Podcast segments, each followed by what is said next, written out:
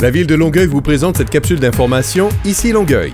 Les deux dernières phases de travaux de réfection du chemin de Chambly débutent sous peu. À partir de la mi-juin, ces travaux majeurs se dérouleront à proximité du viaduc de la route 116 jusqu'au chemin de la Savane.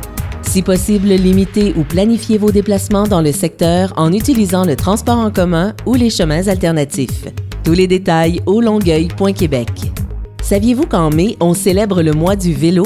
Profitez de la belle saison pour parcourir quelques-uns des 200 km de pistes cyclables et de sentiers polyvalents.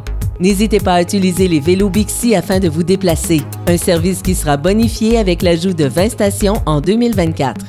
Profitez des dernières semaines du printemps culturel. Une foule d'activités pour tous les âges sont à faire. Pas besoin d'aller loin, ça se passe dans le coin.